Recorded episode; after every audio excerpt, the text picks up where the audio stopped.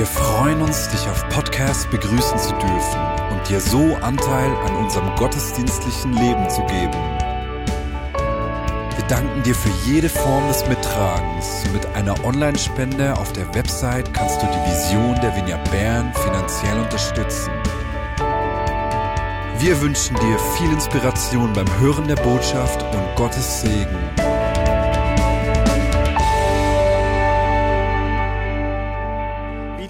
Hirsch nach Wasser dürstet, so sehne ich mich nach dir, mein Gott. Mich dürstet nach dir, Gott, nach dem lebendigen Gott. Wann darf ich kommen und ihn sehen? Tränen sind meine Speise bei Tag und Nacht. Ständig verspotten mich meine, verspotten mich meine Feinde und höhnen. Wo ist nun dein Gott? Wenn ich an früher denke, bricht mir das Herz. Da ging, der, da, ging, da ging ich in der großen Menge voran und führte sie zum Hause Gottes. Da konnte ich jubeln und danken in der feiernden Menge. Warum bin ich so mutlos? Warum so traurig? Ich möchte heute eine Trauerpredigt halten. Aber ich beginne woanders. Ich weiß nicht, ob du dich erinnern kannst, dass ich äh, vor einiger Zeit die Geschichte erzählt habe, wie ich eine ältere Frau jeweils sonntags begleitet habe in der, in der Corona-Zeit. Wenn du das, dich nicht mehr erinnern kannst, hier die Geschichte kurz. Äh, ich war eines schönen Tages, es war ziemlich heiß im Sommer, saß ich äh, auf der Terrasse bei der Pizzeria vor unserem Haus und ich sah, wie eine ältere Dame sich Schatten versuchte zu machen und in der Sonne ähm, ging und ziemlich leidend aussah. Und da hatte ich innerlich den Impuls, hey, in meinem Quartier muss keine alte Dame alleine zu Fuß gehen, so unter der brennenden Sonne. Ich bin dann hochgerannt, habe einen Schirm geholt, habe mich neben sie gestellt und ihr Schatten gespendet und so sind wir, so hat die Geschichte begonnen. Ich habe sie dann, in der Corona-Zeit hatten wir ja oft keinen Gottesdienst, so sonntags viel Zeit, habe ich sie oft begleitet, wie sie von ihrer Schwester zu sich nach Hause gegangen ist. Gut, einige Zeit später, ich hatte nicht immer Zeit natürlich, habe ich, äh, habe ich einen Brief erhalten und dort hat mir ihre Schwester geschrieben, dass sie glaube, mich entlarvt zu haben, ich sei von den Zeugen Jehovas und hätte ihre Schwester gewinnen wollen für meine Kirche, weil sie hätte nämlich vor zwei Wochen einen solchen Brief erhalten und vor zwei Wochen hätte ich aufgehört, ihre Schwester zu begleiten. Und da war es für sie klar. Und äh, ich habe das so ein bisschen mit einem Schmunzeln, aber auch mit Betroffenheit aufgenommen und habe ihr dann zurückgeschrieben, dass ich nicht von den Zeugen Jehovas sei. Und ich hätte natürlich von Gott erzählt und so, aber es wäre auch sehr ineffizient gewesen, wenn ich sie für die Zeugen Jehovas hätte gewinnen wollen und nie gesagt habe, von wo ich bin. Auf jeden Fall danach war die Frau ein bisschen zurückhaltend, sich begleiten zu lassen. Sie war etwas verunsichert. Es wurde dann weniger, aber trotzdem haben wir uns immer mal wieder gesehen. Und äh, einige von euch haben mich auch immer mal wieder gefragt, hey, wie ist die Geschichte weitergegangen mit dieser Frau? Auf jeden Fall hatte ich am Montag vor einer Woche hatte ich den inneren Impuls, diese Frau besuchen zu gehen. Und das habe ich eigentlich, also ich weiß, wo sie wohnt, weil ich sie ja immer nach Hause begleitet habe, aber einfach so sie besuchen, das habe ich bisher nicht gemacht. Und ich ging dann dorthin, ich habe geklingelt, geklopft, war niemand da, ging nach Hause, habe ihr dann angerufen und dann hat sie mir erzählt, ähm, dass sie sich entschieden habe, dass sie ihrem Leben ein Ende setzen wolle mit einer Sterbehilfeorganisation Exit. Und ich war völlig betroffen. Ähm, äh, diese Geschichte mit dieser Frau, die ich begleitet habe, ich, ich habe davon erzählt, wie ich Licht sein möchte, wie ich Teil von Gottes Wirken in ihrem Leben möchte, wie ich ein Kanal der Liebe Gottes sein möchte, äh, all die wunderbaren Floskeln oder nicht Floskeln, all die wunderbaren Begriffe, die wir brauchen wollen, ähm, Reich Gottes sichtbar machen und dann werde ich konfrontiert mit dieser Aussage. Eine Frau, der ich Hoffnung geben wollte und die keine Hoffnung mehr in ihrem Leben gesehen hat. Und es hat mich richtig betroffen gemacht. Ähm, also ich habe dann, sie wollte mich dann nicht mehr sehen, ich habe ihr dann noch Blumen geschenkt, habe sie In dem Restaurant, wo sie jede Woche isst, habe ich sie eingeladen. Also ich bin vorhin hingegangen, habe für sie bezahlt, jeden Tag mit ihr telefoniert, für den Fall, dass sie ähm, ja, irgendwie noch, irgendwie noch äh, Gesprächsbedarf hätte oder so. Aber auf jeden Fall am Donnerstag vor einer Woche hat sie dann ihrem Leben ein Ende gesetzt. Und das hat mich richtig getroffen und hat mich richtig traurig gemacht. Und ich möchte hier kurz eine Klammerbemerkung. Es geht mir nicht und in der Predigt heute um die Beurteilung von irgendwie Sterbehilfe oder solche Dinge. Und darum geht es mir gar nicht. Oder die Frage von der Richtigkeit eines selbstbestimmten Sterbens, das ist, interessiert mich heute gar nicht. Was mich interessiert oder worüber ich sprechen möchte, ist, dass wir Begriffe brauchen, Metaphern brauchen und die manchmal nicht so aufgehen, wie wir das erwarten. Und jetzt Kinder, Metapher, ich habe ein, ein, ein Wort gebraucht. Wer hat dieses Wort schon mal gehört, Metaphern? Vielleicht, vielleicht nicht. Eine Metapher, das ist ein Bild, das wir brauchen, um etwas anderes zu erklären. Zum Beispiel, wenn der Sohn genauso gut Fußball spielen kann wie der Vater, dann sagt man manchmal auch, der Apfel fällt nicht weit vom Stamm. Und damit braucht man dieses Bild, um zu zeigen, hey, der Sohn spielt genauso gut wie der Vater oder ist genauso schnell zum Beispiel. Eine Metapher, ein Bild für etwas anderes. Was, wenn, uns, wenn die Metaphern, die wir brauchen, nicht aufgehen? Wir glauben oder wir lesen, das Licht vertreibt jede Finsternis. Und dann trete ich in das Leben dieser Frau. Ich will Licht für sie sein. Wir lesen davon, dass wir das, dass wir das Licht der Welt sind, aber die Dunkelheit im Leben dieser Frau ist wie ein schwarzes Loch, frisst alles auf und das Licht konnte die Dunkelheit in ihr nicht austreiben. Das macht mich betroffen. Und es gibt noch mehr solche Diskrepanzen. Zweiter Begriff, liebe Kinder, eine Diskrepanz. Was ist denn eine Diskrepanz? Eine Diskrepanz ist, wenn zwischen zwei Dingen, wie sie sein sollten, wenn da etwas, wie es sein sollte, wenn das nicht ist, wie es sein sollte. Zum Beispiel, wenn du aufgefordert wirst, dein Zimmer aufzuräumen, dann sagst du, du hast dein Zimmer aufgeräumt, aber dein Zimmer ist nicht aufgeräumt, dann besteht zwischen deiner Aussage, ich habe mein Zimmer aufgeräumt, und der Realität deines Zimmers eine Diskrepanz. Diese Diskrepanz werdet ihr wahrscheinlich alle kennen. Die Eltern auf jeden Fall. Ich bin gespannt. Ich werde euch dann mal fragen, wenn ich euch sehe, was ist eine Metapher, was ist eine Diskrepanz. Und so gibt es manchmal zwischen Dingen, die wir glauben, und Dingen, wie sie sind, oder Dinge, wie wir glauben, wie sie sein sollten und wie wir sie erleben, gibt es eine Diskrepanz, eine, einen Unterschied. Und solche Dinge, die machen mich traurig. Wir sprechen doch manchmal davon, hey, wir sind ein Leib, wir sind eins, wir sind eine Einheit. Und trotzdem haben wir manchmal, gibt es Konflikte, die wir einfach nicht lösen können. Es gibt Konflikte, in denen ich stehe mit Menschen, die sich genauso zur Vignette Bern zählen und, und ich komme da nicht raus. Eine Diskrepanz. Die Metapher der Einheit ist irgendwie, passt nicht, sie geht nicht auf. Oder Vielleicht kennst du auch die Metapher, wo Jesus sagt, meine Schafe hören, verstehen meine Stimme. Ich habe einen Freund, der hat keinen Zugang mehr zu Gott. Er hört Gottes Stimme nicht und diese Floskel, die macht ihn sowas von aggressiv, weil er nach bestem Wissen und Gewissen möchte auf Gottes Stimme hören, aber er, er hört sie nicht. Da ist eine Diskrepanz. Die Metapher geht nicht auf.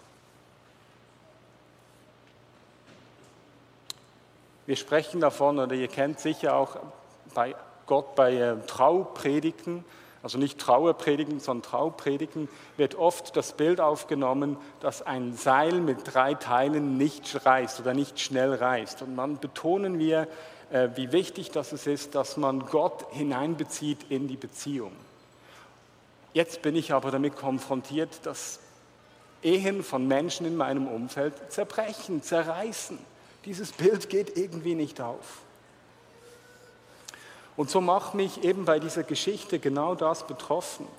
Ich habe keine Schuldgefühle, dass jetzt meine Freundin ihrem Leben ein Ende bereitet hat. Ich habe nicht das Gefühl, ich habe jetzt was falsch gemacht und bin dafür verantwortlich. Und trotzdem macht es mich betroffen. Wie ich ihr gegenüber Licht war, konnte die Finsternis nicht ähm, vertreiben. Und so fühle ich mich manchmal in den letzten Tagen, wie, hier im Psalm, wie wir im Psalm gelesen haben, dass ich früher mit Lob der Menge vorangegangen bin. Jetzt der Menge vorangehen ist nicht unbedingt so etwas, was äh, äh, wir in der Schweiz unbedingt sagen, aber im Sinne von, ich, mit, ich, ich, ich kenne es, ich bin mit Lob, erzähle ich eine Geschichte, wie Gott mich gebraucht hat und freue mich und will andere ermutigen. Und dann erlebe ich, wie mein Zeugnis, diese Geschichte, auf die ich gehofft habe, dass sie sich weiter positiv entwickelt, findet ein jähes Ende und ich bin mutlos und traurig. Wie gehen wir damit um, mit solchen Diskrepanzen, mit Metaphern, die wir, die wir brauchen, Bildern, die wir brauchen, um unser Glauben auszudrücken, wenn sie nicht aufgehen? Ein erster Punkt, der mir wichtig ist ich möchte die Realität nicht verdrängen. Ich möchte keine so, wie soll ich sagen, frommen, frommen Sprüche dafür finden. Jetzt, ich habe mit einigen gesprochen über diese Geschichte und natürlich die meisten haben mir gesagt, hey, aber du weißt nicht, was in ihrem Leben tatsächlich hängen geblieben ist. Und ja, das mag stimmen, das ist wahrscheinlich auch so, aber die Realität ist, die Frau hat ihrem, Ende hat ihrem Leben freiwillig ein Ende bereitet. Und das schmerzt mich. Ich verstehe es nicht, wieso Gott dort nicht gewirkt hat. Ich verstehe nicht, wieso ähm, die vielen zahlreichen guten Gespräche über Gott, die Liebe, Hoffnung, wieso das nichts ausgelöst hat. Und ich will diese Realität nicht einfach verdrängen und fromm anfärben, um dann in einer Scheinwelt zu bleiben, ähm, und so zu tun, als müsste das jetzt irgendwie doch aufgehen. Ich für mich, ich komme mit meinem Unverständnis, mit, meiner, mit meinen Fragen, mit meinen Klagen, komme ich vor Gott. Tränen sind meine Speise bei Tag und bei Nacht, haben wir gelesen. Und für mich sind dort wirklich die Psalmen eine Hilfe. Die Psalmen sind voll von von Situationen des ganzen Lebens. Wenn es dir schwerfällt, ähm, Worte zu finden in gewissen Situationen, dann können die Psalmen dir eine Hilfe sein. Mein Gott, mein Gott, warum hast du mich verlassen? Oder wir lesen in einem anderen Psalm, ich bin erschöpft vom Klagen. Die ganze Nacht tränke ich mein Bett mit Tränen. Meine Kisten ist nass vom Weinen. Mein Blick ist getrübt von Kummer. Meine Augen sind müde, weil, so viele, weil ich so viele Feinde habe. Die Psalmen sind für mich ein Ort, wo all diese Widersprüche, alle Fragen, alles Unverständnis, all dieses innere Ringen ihren Platz finden. Und für mich ist das der Kern diese, diese Fragen, dieses Unverständnis, ich muss das nicht schönreden, damit es wieder alles schön aufgeht, aber ich darf damit zu Gott gehen. Er ertragt mein Klagen, er ertragt mein Schmerz, er ertragt mein Unverständnis. Wichtig ist, dass ich nicht ähm, eben die Realität verdränge und etwas ähm, soll ich sagen, schönrede und dann in eine, in, eine, in eine Spannung reingerate, die mich irgendwann hochnimmt, so quasi, weil dann irgendwann der Druck so groß wird und ich einfach nicht mehr leugnen kann, dass jetzt die Realität so anders ist. Mich dem stellen, zu Gott gehen mit den Fragen, mit dem Schmerz. Und auf der anderen Seite nicht dort stehen bleiben. Ich glaube eben, es ist gerade in unserer Zeit, wo wir uns ja, gewohnt sind, dass alles sofort schnell geht, dass wir alles gleich kriegen. Ich nenne, man könnte das die Amazon-Kultur nennen. Ich bestelle heute etwas und wenn es dann zum angegebenen Zeitpunkt nicht schon da ist, dann bin ich dann aber schon nervös und schreibe den Mails oder rufe den an und empöre mich darüber, dass es keine äh, E-Mail gibt, wo ich jetzt schreiben kann oder keine Telefonnummer und werde innerlich ganz nervös und sage mir dann, dort kaufe ich sicher nicht mehr ein, so quasi. Ich glaube, die Psalmen können uns helfen, dass unsere Gottesbeziehung tiefer wird und nicht bloß an der, am Gutgehen in der Realität äh, hängen bleibt. Die Psalmen sind voll davon, hey Gott, wieso geht es den Gottlosen so gut? Und ich, der ich versuche dir nachzufolgen, ich bin umzingelt von Feinden, habe nichts mehr zu essen, zu trinken. Das hat Platz.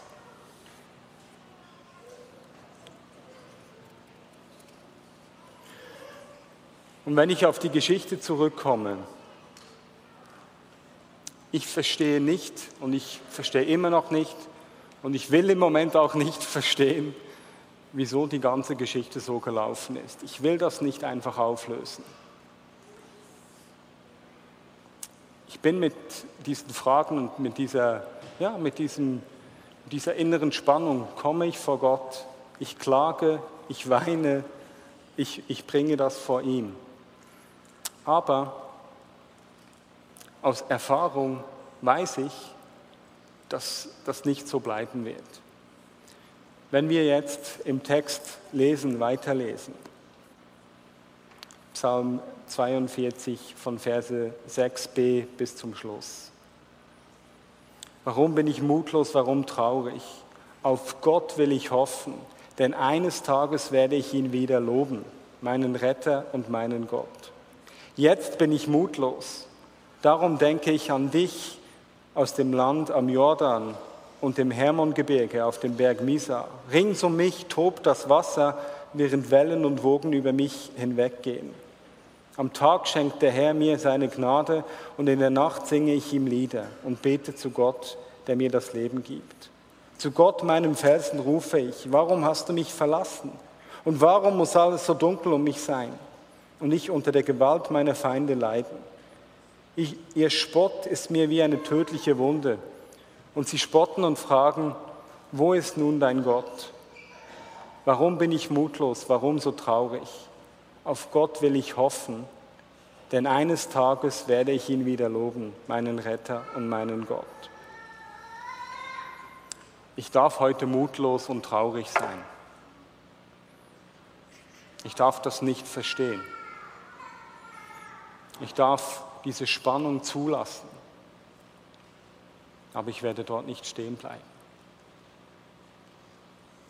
Ich weiß aus Erfahrung, dass ich Gott wieder loben werde. Ich weiß aus Erfahrung, dass ich in Situationen gelangen werde, wo ich vor euch treten werde und eine Geschichte mit Freude erzähle, bei der das Licht die Dunkelheit vertrieben hat, bei der ich wirklich Hoffnung vermitteln konnte, die ankommt. Und so kann ich diese schmerzhafte Erfahrung in mein Leben mit Gott integrieren, ohne sie schön zu reden, ohne ähm, aber auch da stehen zu bleiben, sondern im Wissen und in der Hoffnung, dass es solche Momente gibt, dass Gott mich aber weiterführen wird. Und Herr, ich danke dir, dass du nicht ein Schönwettergott bist. Ich danke dir, Herr, dass ich mit allem Sein, mit all meinem Erfahren, mit all meinen Fragen, mit, jedem, mit jeder Diskrepanz zwischen meinem Glauben und dem, was ich erlebe und mit jeder aufgebrochenen Metapher zu dir kommen kann und dass das bei dir Platz hat. Und ich danke dir, dass selbst wenn es solche Geschichten in meinem Leben gibt, diese mich nicht bestimmen, sondern ich weiter mit dir vorwärts gehen darf. Und du mich weiter brauchst und ich weiter Teil von deinem Wirken sein darf. In jedem Herz, in jedem Haus in Bern und darüber hinaus. Amen.